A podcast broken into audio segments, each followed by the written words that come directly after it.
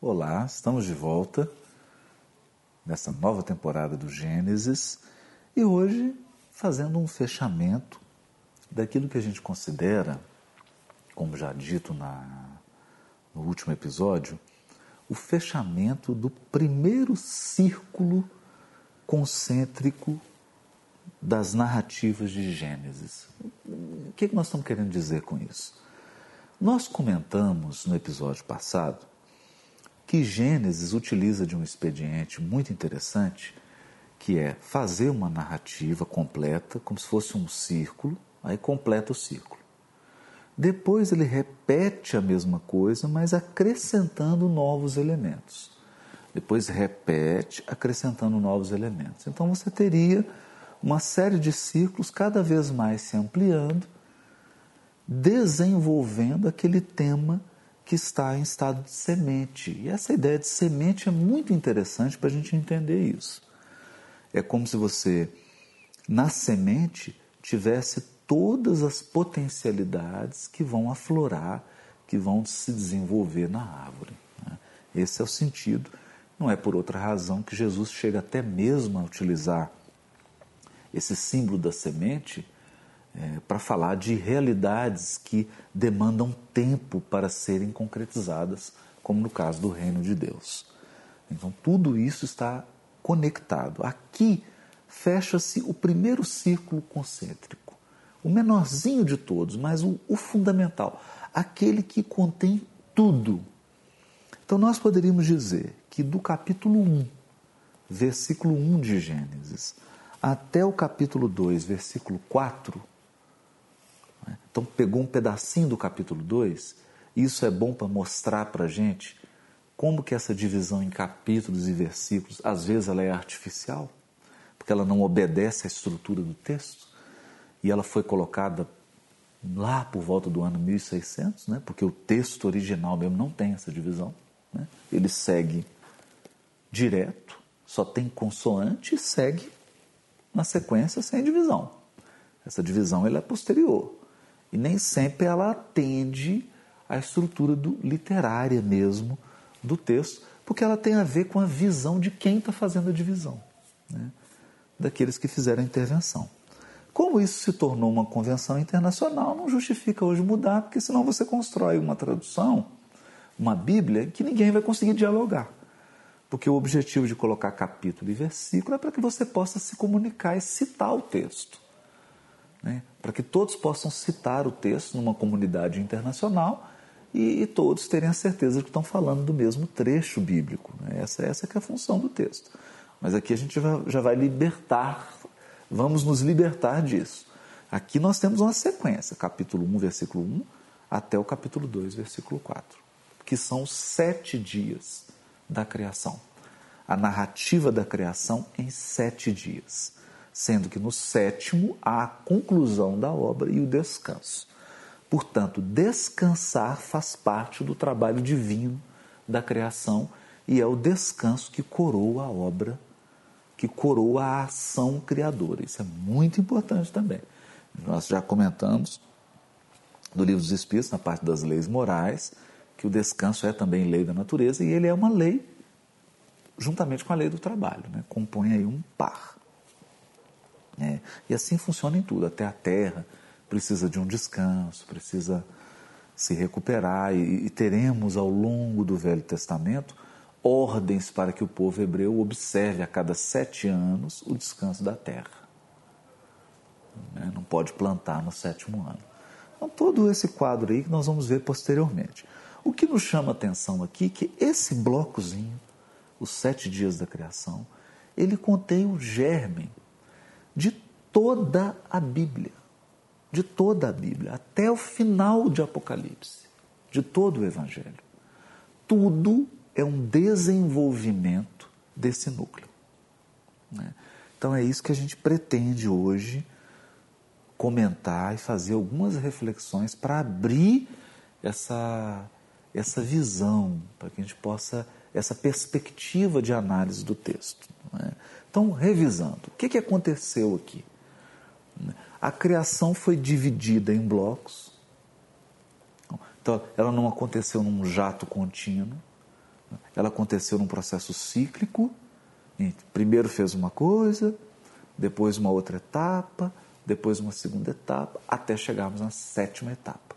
Não é à toa o sete, porque o sete aqui vai ser aquele padrão matemático bíblico que vai inspirar todas as profecias, toda a história bíblica, ela está referenciada no tempo com sete. Nós veremos isso aqui com mais detalhes, embora a gente já tenha comentado isso em episódios anteriores, mas veremos isso com mais detalhe. E também ela mostra é, as sementes que vão se desenvolver. Então, vamos rever isso aqui. Que esse bloco literário básico, essa pedra fundamental, nos mostra? Nos mostra no topo da etapa criadora, que é o sexto dia, aquela espécie que é capaz de reconhecer-se e reconhecer a Deus, que é a espécie humana, que é o Adão. É o homem, mas não no sentido de homem em oposição à mulher, gênero, não é isso. O homem no sentido de ser humano, né? do ser humano, em comparação com as demais espécies. Quer dizer, essa espécie biológica, que é o ser humano, é o capaz de refletir sobre ele mesmo, fazer escolhas, portanto, ele tem o livre-arbítrio e ele é capaz de reconhecer um Criador. Como ele reconhece a si mesmo e ele reconhece um Criador, que é o outro, há a possibilidade de relacionar relacionamento. E esse é o tema bíblico. É. Então, se a gente pudesse assim resumir em meio segundo do que, que a Bíblia fala? Qual que é o tema da Bíblia? Ela fala sobre relacionamento. Mas relacionamento conjugal? Relacionamento com, é, de amizade? Ela fala do relacionamento que é a base de todos os outros relacionamentos, que é o relacionamento da criatura com o Criador. Essa é a questão. De um lado o Criador, do outro a criatura e a relação entre eles. Essa relação nós podemos dar o nome de religião, de religiosidade, de espiritualidade. Aí é questão de terminologia de gosto. Né? Mas é relação. E na moldura da narrativa, nós temos um Criador que prepara todo o cenário todos os elementos, desde o sol, a lua, as estrelas, a terra, a vegetação, as demais espécies animais, os rios, os mares, tudo é um cenário, uma composição, um ambiente pedagógico para que essa espécie, esse ser, se desenvolva e siga um traçado, que é o que nós vamos falar aqui. Como assim um traçado? É. Embora não fique muito evidente nessa narrativa do capítulo 1, início do 2 de Gênesis, nesse bloco aqui, Gênesis capítulo 1, versículo 1 até capítulo 2, versículo 4, embora isso não esteja assim patente, o que, que a gente percebe aqui? Houve um planejamento. O planejamento fica claro nos verbos e na maneira como a criação é narrada. Deus criou e fez. Criou e fez. E viu que era bom. Criou, fez, viu que era bom. Então há um, uma projeção, uma concretização e uma avaliação, uma seleção do que é bom. Porque só o que é bom Bom no sentido de que aquilo que corresponde ou que mais se aproxima ao projeto, você avalia o que foi feito e ajuiza se aquilo que conseguiu ser concretizado está próximo do projeto. Se está, é bom. Correspondeu ao projeto. Né? Então, do ponto de vista de Deus, há uma perspectiva. Ele quer que a criação corresponda ao seu projeto. E nós vamos ver isso claramente na criação do ser humano. Ele é a imagem e semelhança de Deus. É? Então, há um homem ideal. O homem primordial, que os hebreus chamam de Adam Kadmor, que Kadmor é primordial, o primeiro. O homem primeiro, ou vamos, ele poderia até dizer assim, um homem platônico, o ser humano platônico, é aquele que corresponde ao projeto divino de humanidade. Então, Deus projetou o ser humano, soprou nele, insuflou nele todas as potencialidades e um conjunto de virtudes, de capacidades que iriam se desenvolver. Então a ideia é de que o Criador, isso é importante, porque nós temos um hábito de pensar a evolução como alguém que está apontando um caminho. Então, como se a evolução fosse assim: vai para lá. Essa é a nossa ideia de evolução. Se ela fosse uma estrada e eu digo assim, segue aqui. Então, quando eu digo isso, eu estou assumindo que eu estou aqui, eu não estou lá. Mas evolução não é assim. Por quê? Porque Deus já está onde tudo vai chegar. Então, a, ideia, a perspectiva da evolução bíblica é a perspectiva de que o Criador está na perfeição, na chegada e ele atrai para ele. Então, tudo que se desenvolve está sendo atraído pelo Criador.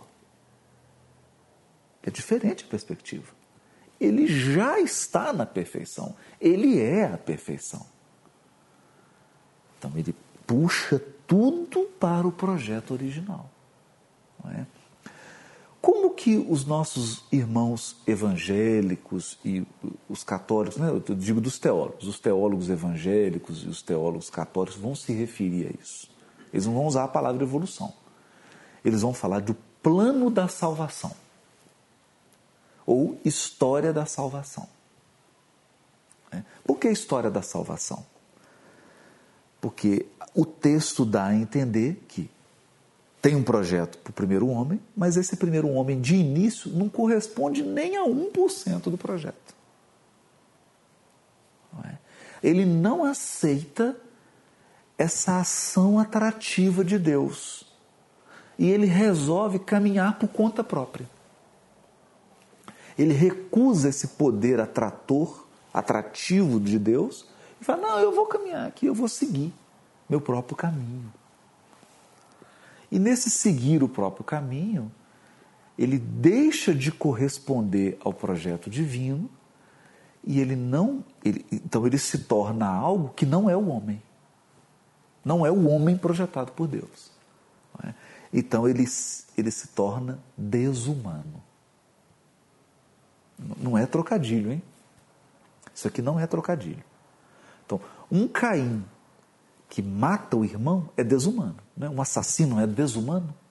Não é uma desumanidade? A violência, o roubo, o egoísmo, todas as mazelas que nós vivemos hoje no mundo, não é desumano? É desumano. E o que, que significa isso? Significa que o ser humano recusou o projeto de uma humanidade e adotou um projeto individual, próprio. Mas como que uma criatura imperfeita, que está em processo de aperfeiçoamento, pode criar um projeto perfeito? Não é que isso é possível. É algo para a gente refletir. Até para que a gente não se iluda com instituições e projetos humanos. Emmanuel diz isso. Não deposite toda a sua fé em instituições que são fruto do projeto humano, portanto, são falíveis como seres humanos. Todo projeto humano é falível. Porque ele foi feito por criaturas que são imperfeitas, que estão em processo de aperfeiçoamento. Então, tudo que o ser humano cria vai se aperfeiçoar. Isso é muito importante porque é, essa é a tensão bíblica que está descrita aqui no primeiro capítulo. Né? O primeiro capítulo está em germe. O homem foi criado com toda a potencialidade. Quando começa a narrativa do capítulo 2, nós vamos mostrar que esse homem, porque tem o livre-arbítrio, olha que interessante. Porque tem o livre-arbítrio, ele pode recusar essa força gravitacional de Deus. Recusar em parte. Em parte. Né? Até um determinado limite, porque o livre-arbítrio humano não pode ser igual ao livre-arbítrio de Deus. A vontade humana não pode ter a mesma força e o mesmo status da vontade divina. A vontade humana é limitada, reduzida, ela é observada, ela é condicionada às leis divinas. Então Deus concede um livre-arbítrio dentro de uma margem de movimentação. E já está bom, né? Porque com essa margem já faz tanta coisa equivocada. É, e boa também, não é? E boa também. Então, a ideia desse Deus perfeito, atraindo a sua criação para a perfeição, é muito importante. Porque isso vai justificar as intervenções de Deus na história. Que é o que o texto de Gênesis mais faz questão de frisar. Se tem uma coisa que o texto de Gênesis quer nos transmitir, transmitir a nós leitores, é a ideia de um Deus operante, vigilante e atuante. Ele não é um Deus que criou e tirou férias e foi embora. E deixou as coisas funcionando. Não. Não. Agora, ele não é também um Deus que decide tudo, porque não, haver, não haveria espaço para o livre-arbítrio. Então, nós, esses dois extremos confundiram grandes homens. Por exemplo, Einstein. Né? Einstein acreditava na existência de Deus, mas de um Deus que criou, deixou as leis e tirou férias. Por quê? Porque um homem que via as guerras, viveu naquele período ali da, de convulsão do início do século XX?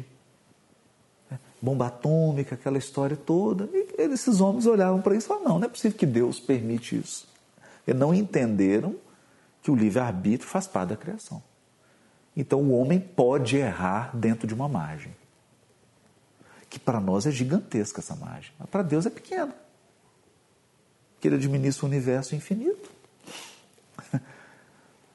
Para nós, quer dizer, nós podemos criar uma bomba atômica, destruir um planeta. Mas o que é a destruição de um planeta para Deus? Para nós é assombroso. Para Deus. É? Então, a gente vai entendendo esse contorno, né? uma margem de livre-arbítrio, e Deus intervindo, atuando ou corrigindo rota. E aqui nós consideramos preciosa a contribuição do Espiritismo para a interpretação do texto bíblico. Porque quando a doutrina espírita nos revela a lei de causa e efeito, o que é a lei de ação e reação? A lei de ação e reação é um mecanismo divino de correção de rota. É o GPS divino recalculando. Há um projeto, você se desviou, criou um estrago, criou uma desarmonia, prejudicou um semelhante, criou um distúrbio. O que, é feito? Você perde parcela do seu livre-arbítrio, perde parcela do seu livre-arbítrio, e é feita uma correção de rota. Corrige a rota, você volta de novo para a rota. Né? Quando eu digo rota aqui, não estou falando de um caminho reto, né? mas estou falando de possibilidades. Né? Que tem possibilidades de desvio, são infinitos caminhos de desvio e infinitos caminhos de acerto. Né? Então você, você sai da zona de erros e vem para a faixa de acertos. Né? Então não é um caminho retilíneo, não, tem que fazer isso, isso, não, não é isso. É um conjunto de possibilidades, mas no bem. Porque você pode viver de infinitos modos, mas sem prejudicar ninguém. Sem ferir ninguém.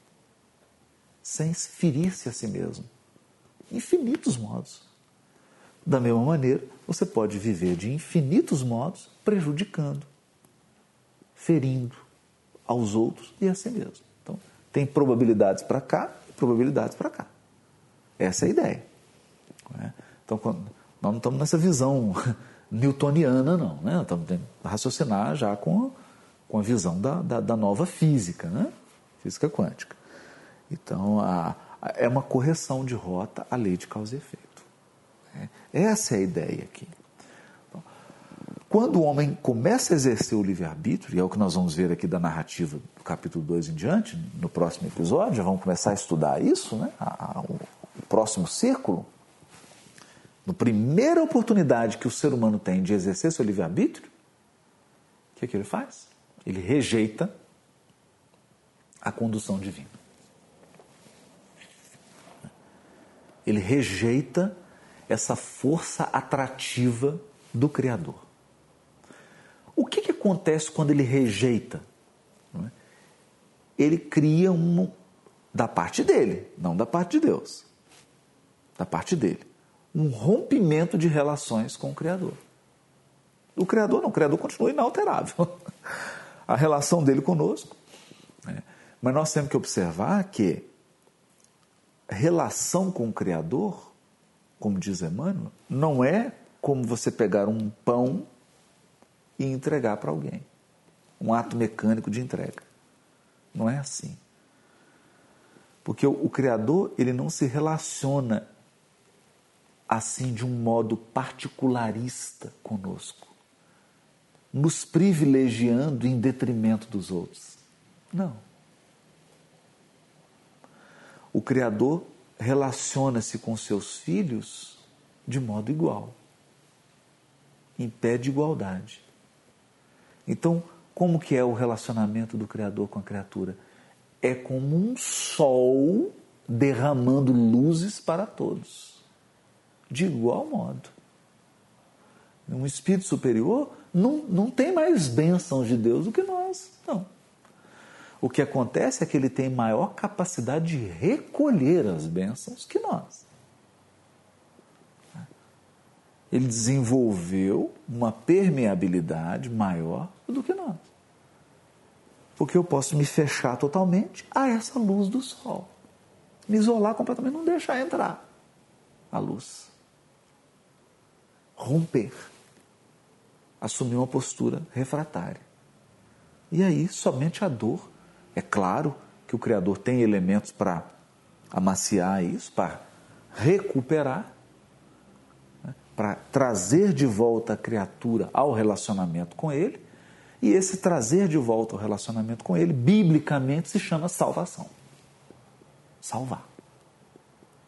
Porque a ideia é de que se você romper o relacionamento com Deus, você está perdido, no sentido técnico da palavra. Você está perdido, você está sem rumo. Você é um náufrago. Então você precisa ser salvo, resgatado. Essa é a ideia. Para que você volte a ter direção. Para que a sua vida volte a ter sentido. Volte a ter propósito. Volte a ter rumo. Né? Então, é importante isso aqui, muito bonito, muito profundo. Essa ideia que está aqui no, no, primeiro bloco da narrativa de Gênesis. Né? Um ser humano com livre-arbítrio e com todas as potencialidades divinas. Então, nós poderíamos dizer, grosso modo, é, uma, é um símbolo, né? não podemos tomar isso ao pé da letra. Que do capítulo 1, versículo 1 até o capítulo 2, versículo 4, nós temos um ser humano que é um ser divino, criança. Então é uma criança divina. Ela tem todas as potencialidades da angelitude, mas é ainda uma criança. Terá que amadurecer, terá que aprender.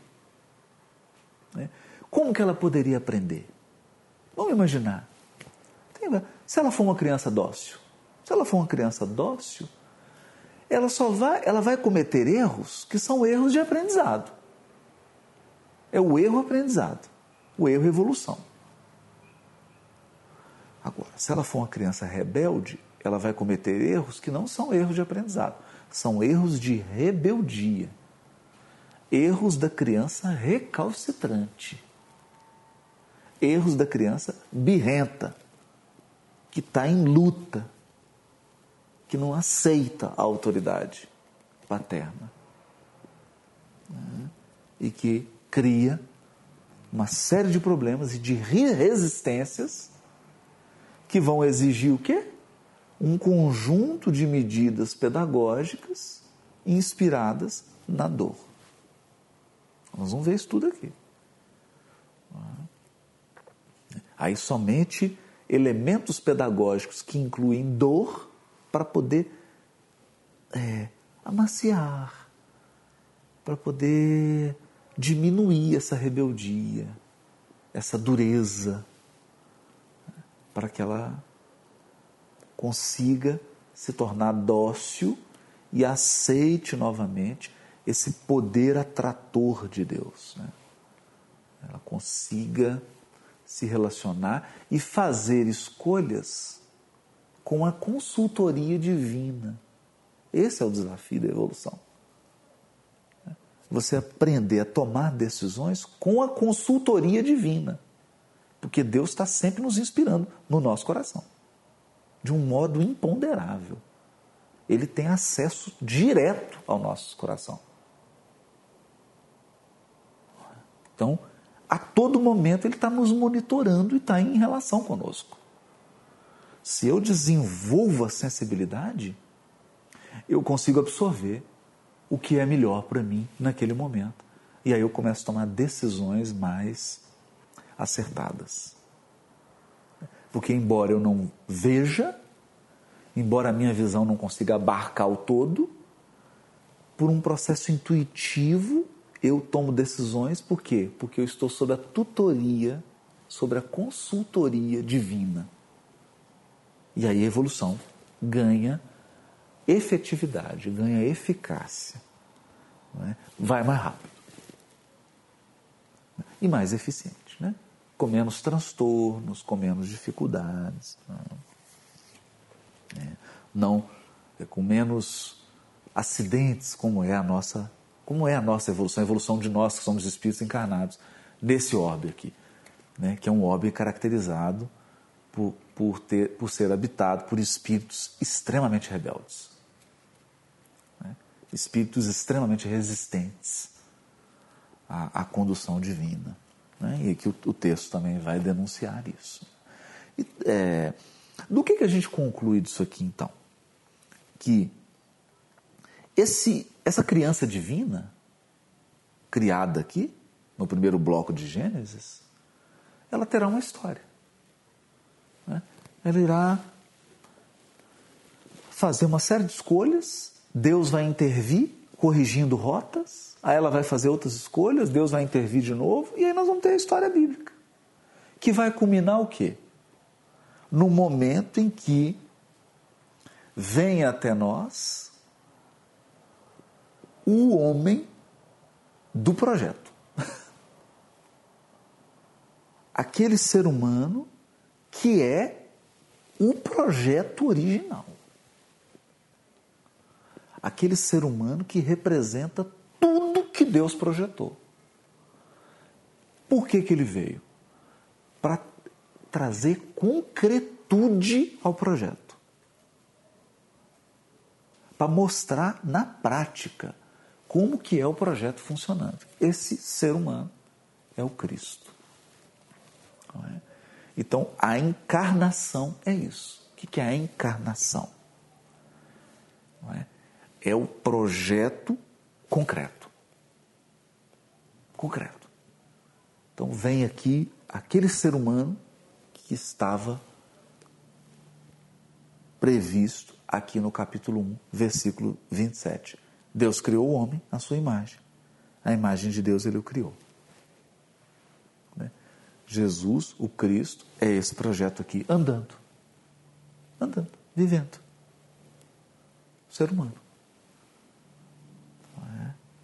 Com a sua humanidade divina. Né? Não é uma humanidade minha, não é a minha, porque a minha humanidade, a eu, Haroldo, a minha humanidade é uma humanidade deturpada.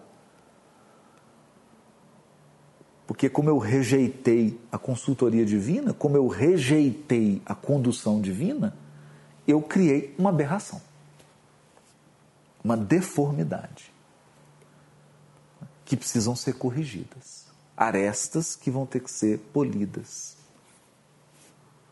para que chegue. Agora o Cristo não, ele é o modelo. É essa a ideia de um modelo. Ele é um modelo. Né? E ele é o guia. Por que, que ele é o guia? Porque, como ele já está lá na ponta, é? e como Deus é o poder, o grande poder que atrai, e Jesus já percorreu esse caminho, quer dizer, ele já, ele já foi atraído, ele já percorreu esse caminho, ele vem aqui, ele volta para falar: vem cá, vem comigo. Vem, vou mostrar para vocês. Vou, vou mostrar para vocês como que é deixar-se ser atraído por Deus. Deixar Deus conduzir. Por isso ele é um guia.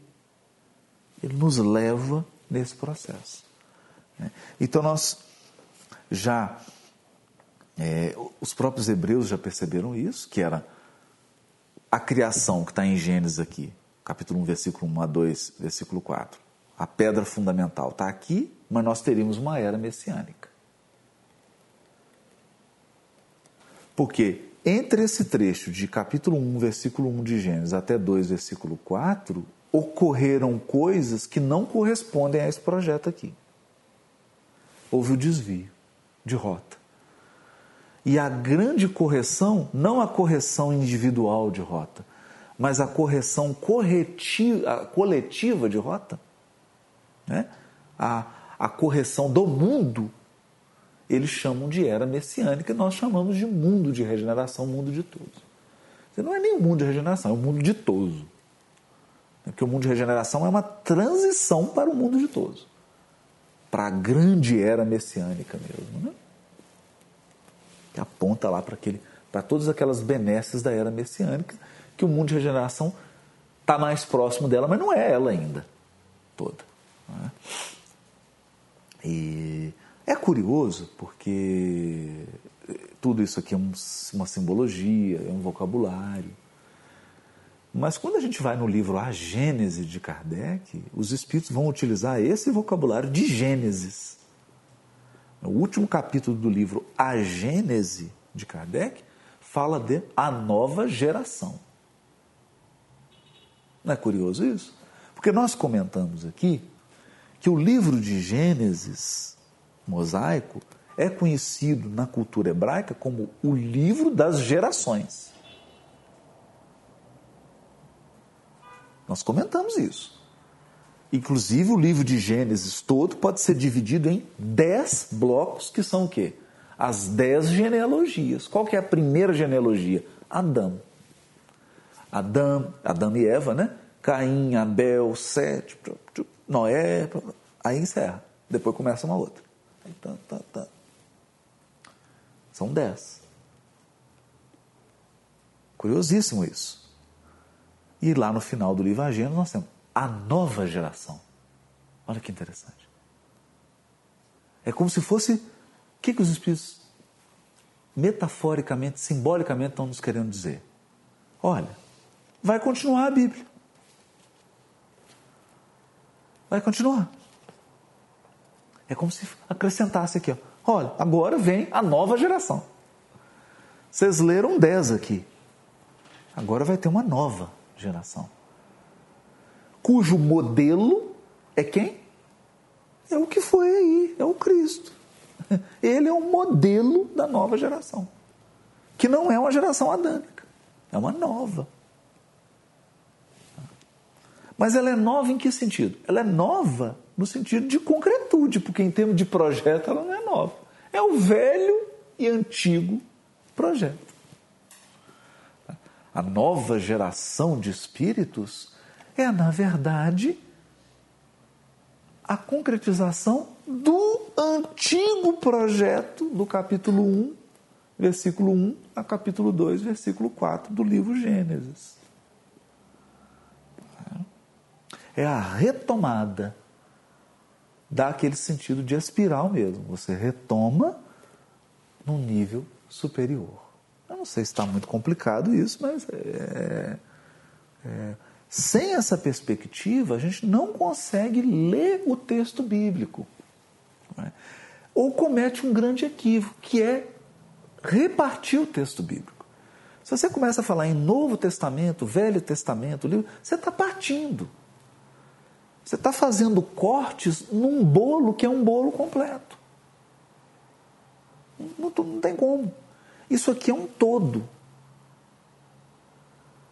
Um todo. Isso aqui é um quebra-cabeça cujas peças foram sendo colocadas ao longo do tempo. Então a primeira pecinha veio, aí depois veio a outra, depois veio a outra. E por que, eu estou usando esse símbolo do quebra-cabeça? Porque é o que Paulo de Tarso vai utilizar no primeiro versículo da carta aos Hebreus. No primeiro versículo. O que, que ele vai dizer? Ele vai dizer que Deus falou aos pais, olha que interessante, de modo fragmentado. Através dos profetas. Fragmentado. Mandou uma pecinha, mandou outra pecinha do quebra-cabeça, mandou outra pecinha do quebra-cabeça, mandou outra pecinha. Está tudo fragmentado.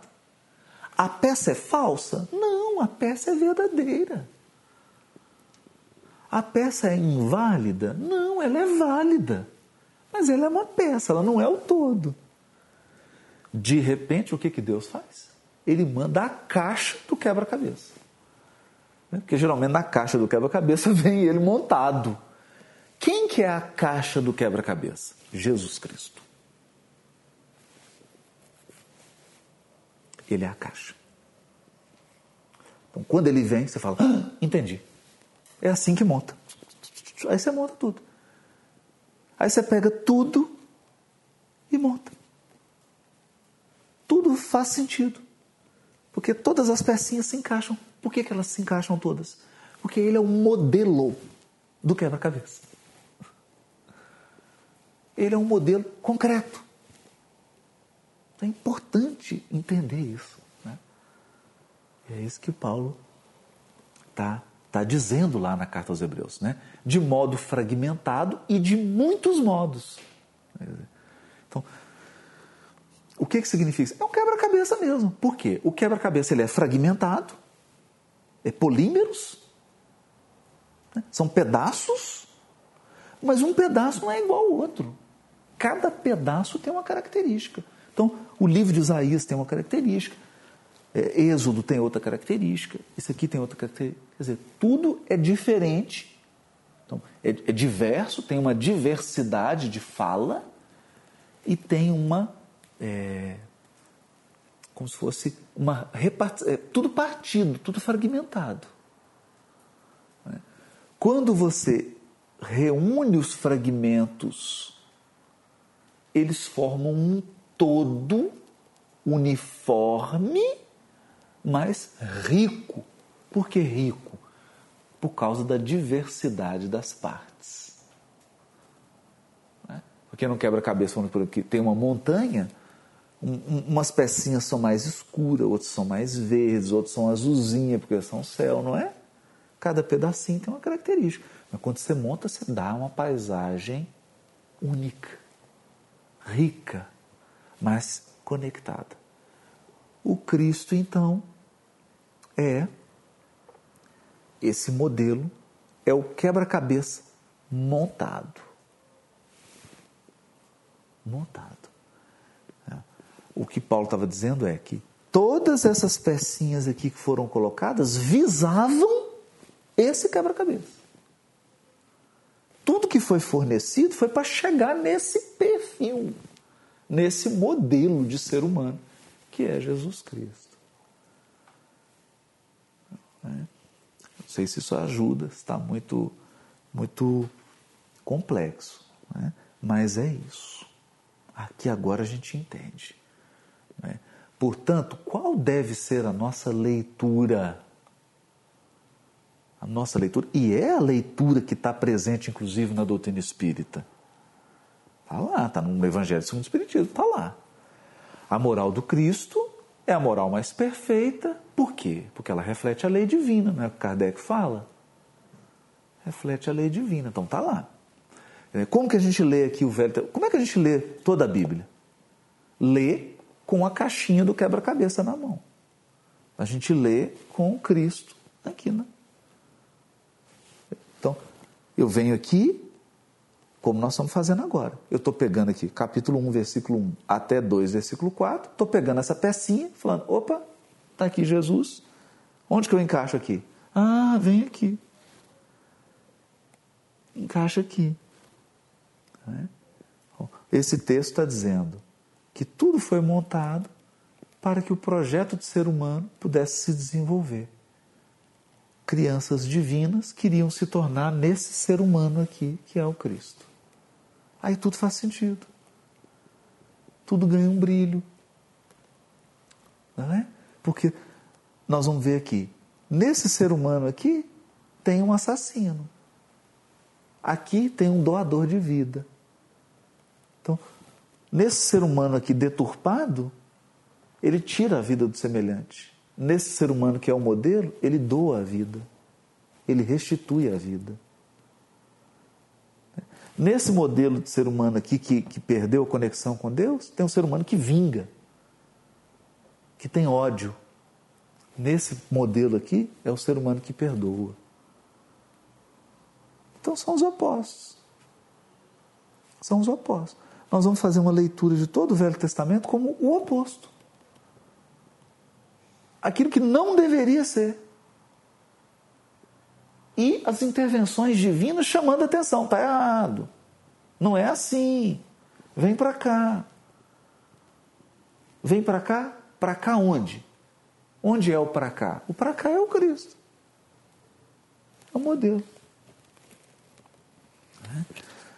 Com isso a gente encerra esse episódio de hoje e no próximo episódio nós já vamos voltar no segundo círculo, que vai repetir o que está aqui, mas trazendo novos elementos, novas histórias, novas aventuras sobre esse ser humano que decidiu apartar-se de Deus, desligar o GPS e seguir um caminho próprio. Até a próxima.